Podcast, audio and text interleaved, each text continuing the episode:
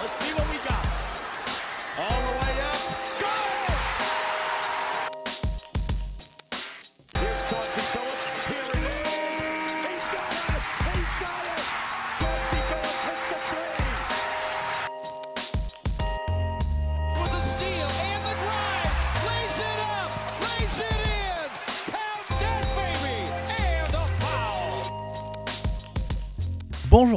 Bonjour à tous et bienvenue dans les escales des chroniques de Motor City. Habituellement, les chroniques de Motor City, c'est votre podcast dédié à l'histoire et à la culture des Detroit Pistons. Mais aujourd'hui, eh bien, nous commençons une série d'escales qui nous feront voyager dans tous les États-Unis vers des histoires qui dépassent le cadre des Pistons. Puisque c'est un nouveau format de podcast, il y a peut-être plus de nouveaux auditeurs que d'habitude, alors je vais prendre quelques secondes pour me présenter et présenter le concept. Je suis Winston, supporter des Pistons depuis le début des années 2000 et passionné de la franchise depuis longtemps. Tellement passionné qu'il y a trois ans, j'ai décidé de créer un podcast, ce podcast, Les Chroniques de Motor City, pour parler de l'histoire de la franchise. Et puis, depuis quelque temps, j'avais envie d'aller encore plus loin, de raconter des histoires qui sortaient de ma ligne éditoriale. Alors, j'ai créé cette nouvelle série, Les Escales, qui nous permettront de voyager un peu entre deux chroniques de Motor City. Et pour cette première escale, eh bien, ce sera une escale à DC, puisque je vais vous raconter l'histoire incroyable de Manu Bol, drafté en 1985 par Washington, donc joueur sud-soudanais de 2,31 m, trop souvent bah, présenté juste comme le plus grand joueur en taille de l'histoire de la ligue et toujours entouré des clichés bah, que les Américains aiment bien coller aux joueurs africains. Mais à mon avis, Manu Bol a beaucoup, beaucoup plus de choses à raconter, qu'il s'agisse de son impact sur le jeu, mais aussi et surtout de son rapport avec son pays, le Soudan, puis ensuite le Sud-Soudan, un pays quasiment constamment en guerre depuis son indépendance en 1956 jusqu'à la sécession des provinces du Sud en 2011 et qui connaît encore aujourd'hui des révolutions et des luttes de pouvoir entre les deux États. Et en fait, par sa stature de basketteur NBA, eh bien Manu Bol va être directement impliqué dans le conflit et vous allez voir que ça va aller assez loin puisqu'à partir de la deuxième moitié de sa carrière, eh bien Manu Bol va devenir quelque chose entre un émissaire et un diplomate. En tout cas, il prendra part directement dans ce conflit et mettre la lumière sur ce qui se passe au Soudan, puis ensuite au Darfour dans les années 2000, bien longtemps après sa retraite. Au final, c'est en quelque sorte un double portrait que je vous propose dans cette escale à DC.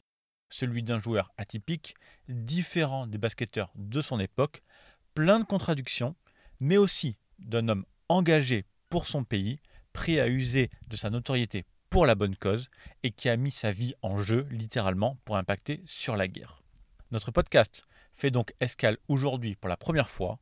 On va à Washington, mais l'histoire de Manu Bol commence bien avant, à Turalei, dans le Soudan du Sud, et c'est toute sa vie que je vais vous raconter dans cet épisode.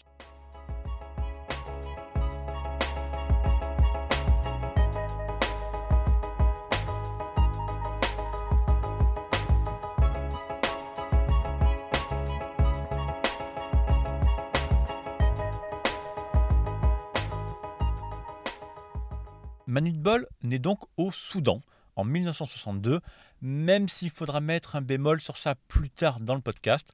En tout cas, il grandit dans l'une des rares périodes de calme au Soudan. En fait, il faut comprendre que dès le premier jour de l'indépendance du Soudan en 1956, eh bien le nord, où on retrouve la capitale de Khartoum, et le sud se sont affrontés dans une guérilla, une guérilla qui a duré dans un premier temps jusqu'en 1972, quand un accord a été trouvé entre les deux parties, faisant du sud une région plus ou moins autonome. Cette guerre a été terrible, tuant entre 500 000 et 1,3 million de personnes et en déplaçant des centaines de milliers d'autres. C'est important de le préciser dès le début du podcast, puisque Manu Bol est né de son côté dans une région du sud, au sein de la tribu des Dinka, donc directement concernée par la guerre. Contrairement aux régions du nord arabes et musulmanes, eh bien les régions du sud du Soudan sont plutôt noires, chrétiennes et animistes. Et en plus, à cette opposition déjà, vous pouvez rajouter l'ouest, la région connue comme le Darfour, plutôt noire mais aussi musulmane. Donc, Manu Bol vient de ce pays en guerre constante, mais a au moins la chance de grandir, comme je l'ai dit, dans une des rares périodes de paix, ce qui lui évitera de participer directement au conflit.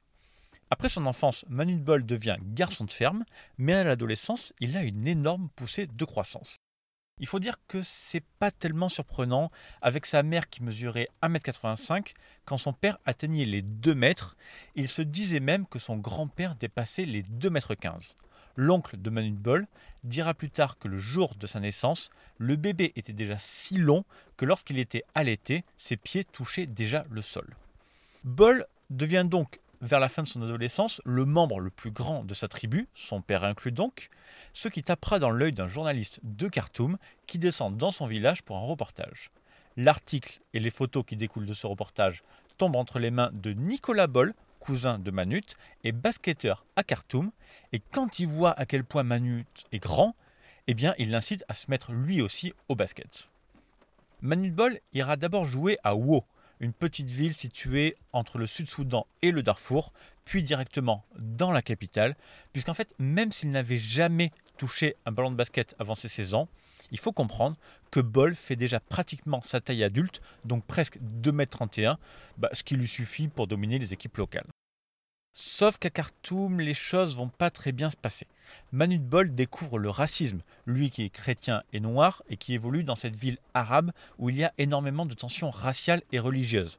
Régulièrement, Bol est insulté, traité d'esclave et à chaque fois, il répond par des coups et se retrouve donc au centre de pas mal de bagarres.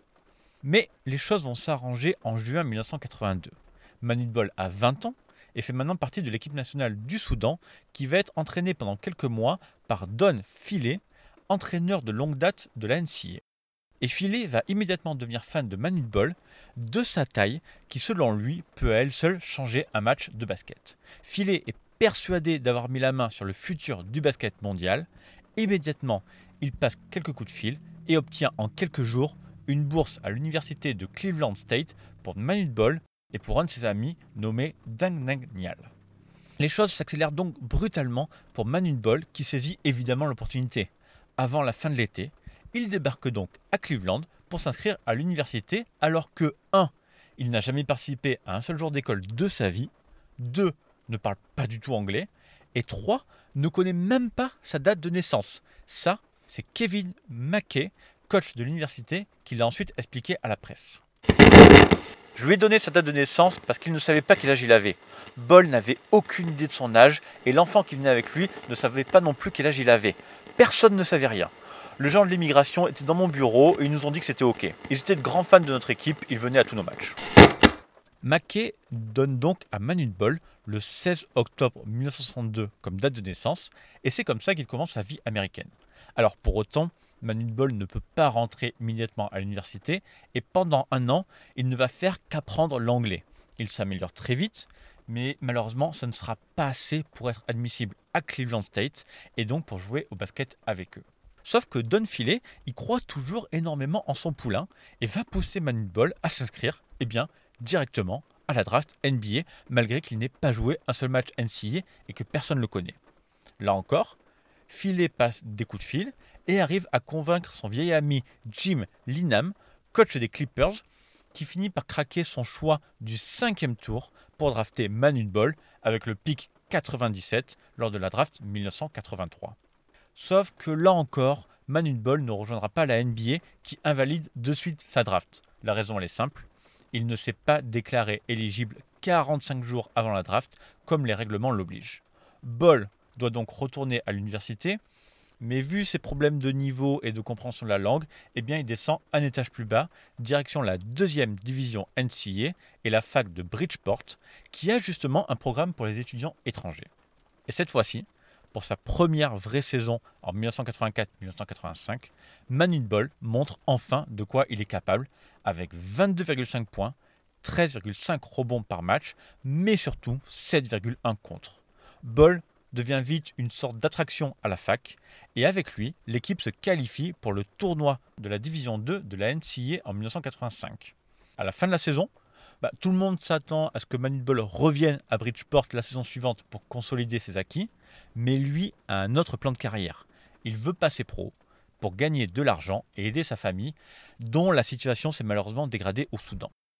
On reviendra tout à l'heure sur la situation géopolitique du Soudan, mais vous devez savoir qu'un an plus tôt, en 1983, une nouvelle rébellion dans le sud s'est engagée à cause de la mise en place par le régime de Khartoum de la charia, la loi islamique si on veut simplifier les choses. Donc, les catholiques noirs du Sud-Soudan eh se sentent en danger, se révoltent, dirigés par John Garham, le chef de l'armée populaire de libération du Soudan. Cette armée régulière vient du nord du Soudan, un nord musulman qui a voulu imposer la loi islamique à tout le pays et qui est en guerre civile depuis plusieurs années contre le sud, qui lui est animiste ou chrétien. Une guerre civile sans issue ni vainqueur. D'un côté, cette armée gouvernementale désorganisée et démoralisée, tout juste capable de tenir encore deux ou trois places fortes au sud. De l'autre, les rebelles chrétiens et leur chef, le colonel John Garang, qui campe patiemment sur les terres qu'il a conquises des terres qui constituent le réservoir d'eau et le réservoir de pétrole du Soudan. Manu Bol a donc un vrai besoin de passer professionnel, sauf que personne en NBA ne l'a jamais vu jouer à Bridgeport.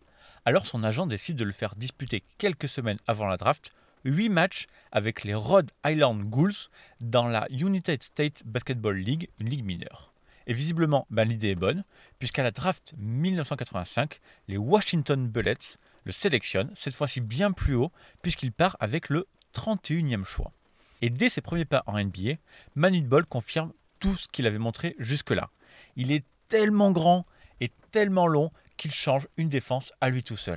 Il contre des tirs que personne n'avait jamais contrés en NBA et les Bullets mettent en place des schémas défensifs pour forcer les attaquants à aller spécifiquement vers lui.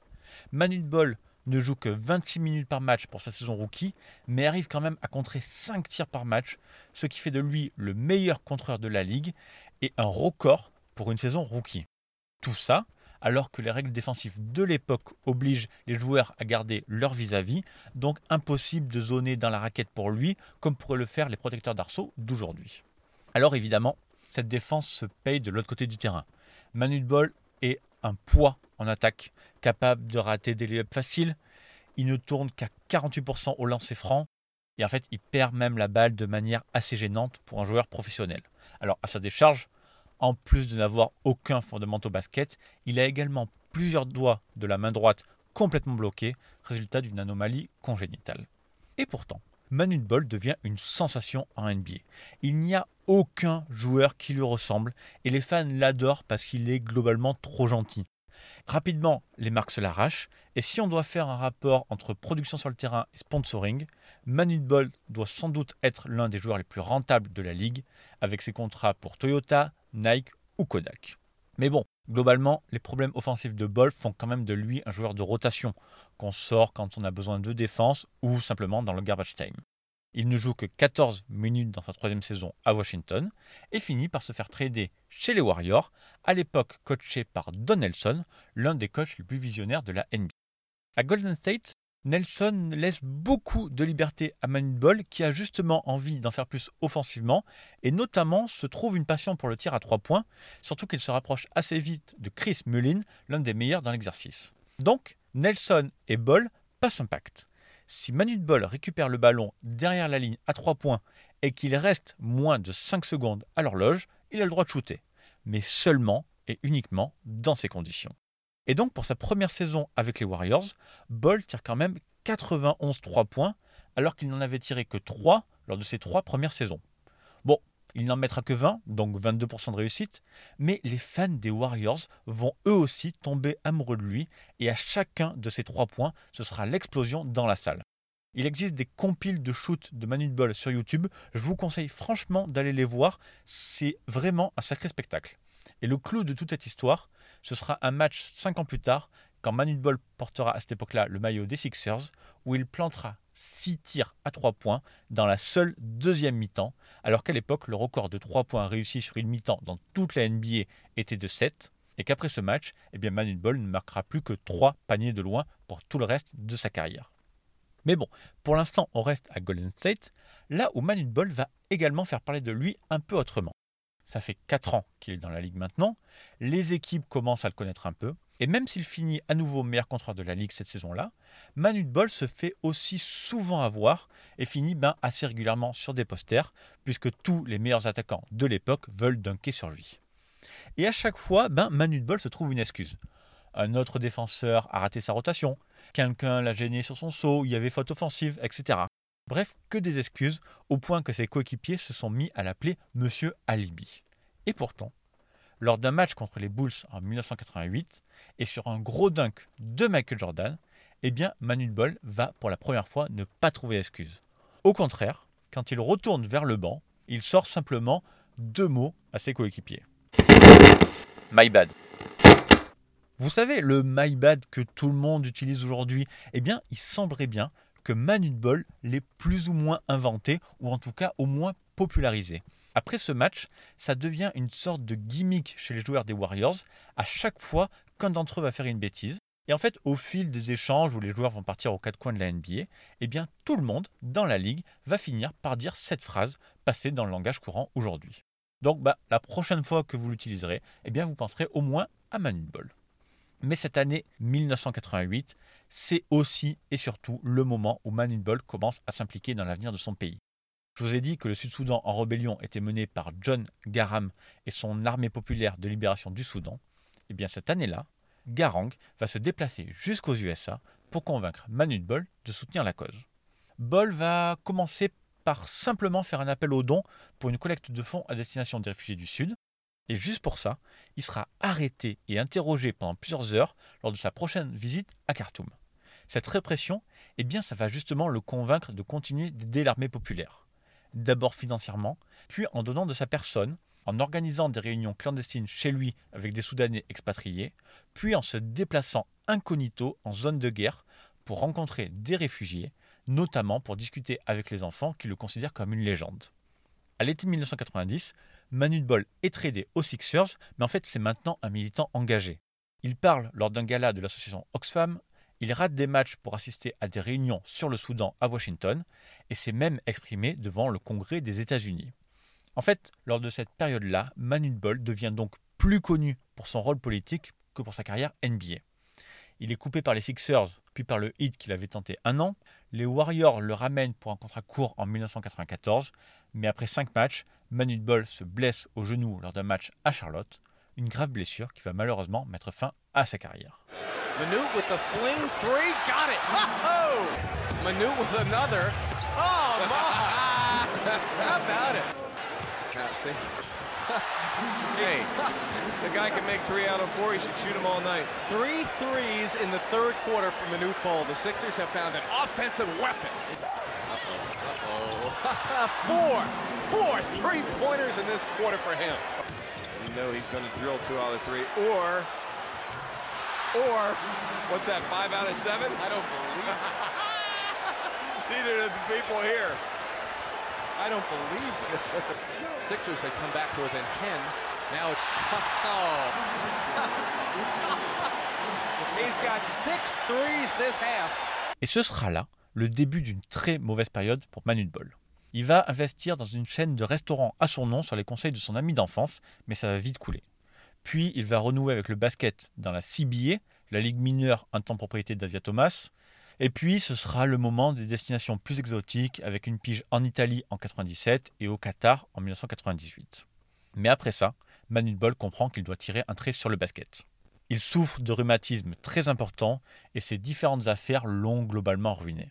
Après avoir vendu tous ses biens aux États-Unis, il rentre au Soudan, à Khartoum, avec à peu près 100 000 dollars en banque, bah, ce qui est quasi rien après 10 ans de carrière NBA. Et s'il rentre au Soudan, c'est parce que les choses se calment un peu.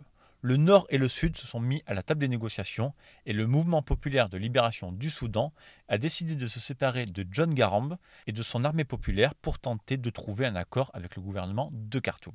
Ce même gouvernement offre à ce moment-là à Manu Bol un poste au ministère de la Jeunesse et des Sports du pays, mais avec une condition se convertir à l'islam en accord avec la charia. Bol refuse, et comme la paix en fait n'arrive finalement pas et que les massacres continuent dans le sud, eh bien sa situation se dégrade. Il est maintenant surveillé par la police et ses économies partent en fumée au point de même plus pouvoir continuer son traitement contre le rhumatisme. Manu Bol passe donc en quelques années à peine de millionnaire influent pour son pays à un vieil homme malade et coincé au Soudan. C'est son cousin Ed Bona qui va débloquer la situation en racontant son histoire à la presse américaine pour alerter l'opinion publique. Les grands médias américains s'attaquent au sujet et après plusieurs mois d'articles et plusieurs mois où Manu Bol soudoie quelques fonctionnaires locaux, eh bien Bol arrive enfin à sortir du Soudan en passant par l'Égypte le 12 juillet 2001 après trois ans de quasi-captivité. Là-bas, ce seront également de longs mois de négociations pour obtenir un visa en vue de se faire soigner aux États-Unis. Le 11 septembre eh bien, va évidemment ralentir le processus et ce n'est qu'en mars 2002 que Manu Bol revient dans le pays où il est devenu célèbre. Et dès son retour, Bol, qui est cette fois complètement ruiné, a des opportunités marketing. Mais pas vraiment des super opportunités. On le voit par exemple dans un combat de boxe entre célébrités où il défie William Refrigerator Perry, un ancien running back des Chicago Bears en NFL, qui avait comme lui un physique, on va dire, non conventionnel. Ball gagnera ce combat à l'unanimité et l'opération sera un succès avec des spectateurs américains qui sont en fait très heureux de le retrouver. À partir de là, d'autres contrats aussi étranges arriveront sur la table de Manu Ball, comme par exemple plusieurs matchs en ligue mineure de hockey sur glace. Et si à chaque fois ça devient un petit peu gênant et que Manu Ball se transforme un peu en homme sandwich, eh bien en fait, il a pour autant pas changé et la moitié de ses gains de ses contrats servent à financer sa fondation à destination des Soudanais opprimés. Sauf que tout ça, eh bien ça va s'arrêter en 2004. Au retour d'un match WNBA, Manu Ball, qui ne peut plus conduire à cause de ses articulations, rentre en taxi.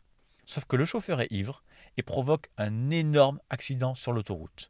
Manu Ball en sort en très mauvais état, avec deux vertèbres cassées, un genou disloqué, de graves lésions au visage, au cou et de grosses brûlures à la jambe.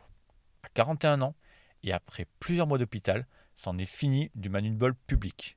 Ball marche difficilement avec une canne et limite ses apparitions, mais ces difficultés vont pourtant devenir secondaires, puisque quelques semaines plus tard, le 9 janvier 2005, un accord, un véritable accord de paix, sera cette fois-ci trouvé au Soudan.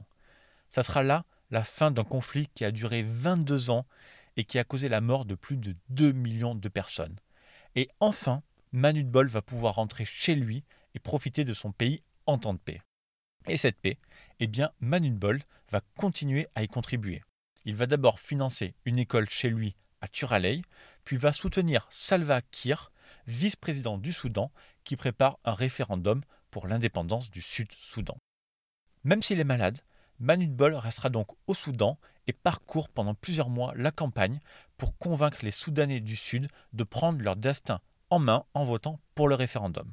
Malgré ses rhumatismes et son arthrite, Manu Bol ne va pas compter ses efforts et sera quasiment tous les jours en déplacement pour livrer son message.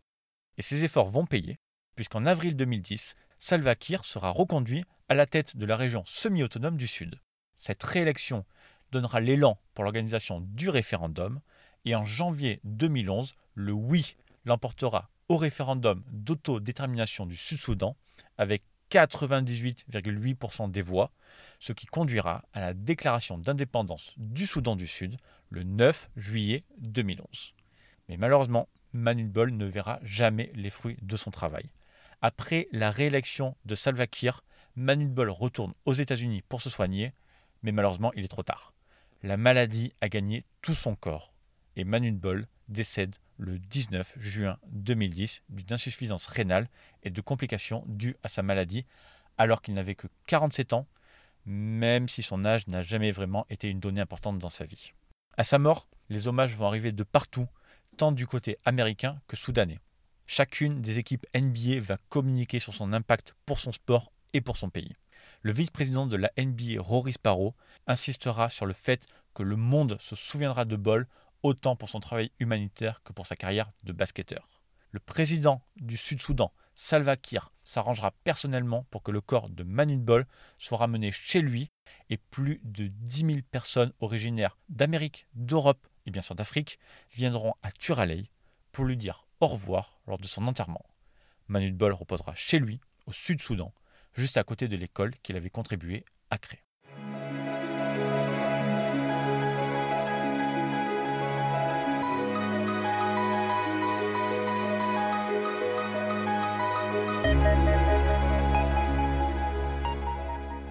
Alors, si j'ai voulu parler de Manu Ball dans cette première escale des chroniques de Motor City, c'est parce qu'en fait, le basket n'est jamais juste une histoire qui se passe sur le terrain. Ça va au-delà de ça. Et Manu Ball, c'est le personnage parfait, à mon avis, pour montrer qu'il y a plusieurs manières de devenir une légende. Manu Ball aurait pu ne jamais jouer en NBA, et pourtant, il est devenu une star de cette ligue, malgré toutes ses limitations. À ce moment-là, il aurait pu profiter juste de sa célébrité, mais non, il a tout donné pour soutenir la liberté de son peuple et a justement mis sa notoriété au service de la bonne cause. En fait, il a littéralement tout donné jusqu'à sa santé.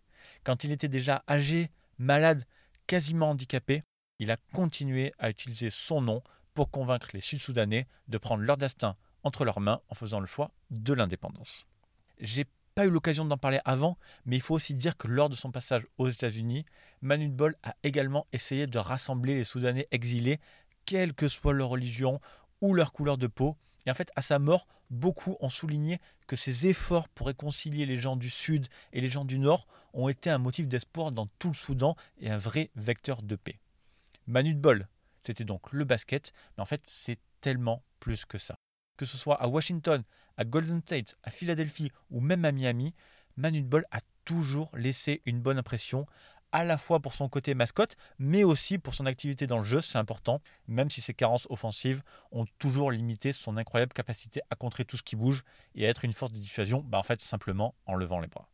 Et en fait, malgré une carrière à seulement 18 minutes de jeu par match, Manu Ball est considéré comme l'un des tout meilleurs contreurs de l'histoire de la NBA, et la meilleure preuve, c'est qu'il est le seul joueur de la NBA à finir avec plus de tirs contrés en carrière, c'est-à-dire 2086 contre, que de points marqués, puisqu'il s'est arrêté à 1599. Voilà, on arrive là à la fin de cette escale à d'ici. J'espère ben, que vous avez apprécié ce nouveau format, loin des Pistons. Pour le prochain épisode, on retournera dans la Motor City, et en fait, je pense qu'on va alterner entre chronique régulière et escale pendant toute cette saison. Si vous êtes auditeur de longue date, j'espère que cette escale vous a plu et que vous êtes ouvert maintenant à d'autres voyages. Et si au contraire, ben, vous avez découvert le podcast avec cet épisode sur Manu Ball, restez. Je vous promets qu'il y a d'autres histoires à raconter sur les Pistons et sur d'autres équipes en NBA. Comme c'est la reprise, on en profite pour rappeler les bases. D'abord, sachez que vous pouvez écouter les chroniques de Motor City partout, sur Apple Podcast, Spotify, Google Podcast, Deezer et sur les plateformes de podcast comme Podcast Addict sur Android. Et si vous avez aimé ce que vous avez entendu, eh vous avez deux manières de soutenir le podcast. Le plus simple, c'est d'en parler autour de vous, le partager sur les réseaux, d'en parler à vos potes qui aiment l'histoire du basket. Et l'autre possibilité, c'est d'aller sur Apple Podcast ou sur Spotify pour mettre les petites étoiles ou laisser un commentaire. C'est ce qui aide à pousser le podcast, donc à faire découvrir les chroniques au plus grand nombre. En tout cas, merci à vous d'avoir été là jusqu'au bout. En attendant le prochain épisode, je vous invite à me retrouver sur Twitter, at MotorCityPod, pour me dire spécialement de ce que vous avez pensé de ce format. Merci encore pour votre soutien. On est prêt pour une nouvelle grosse saison. Je vous dis à très bientôt pour une prochaine chronique. Bye.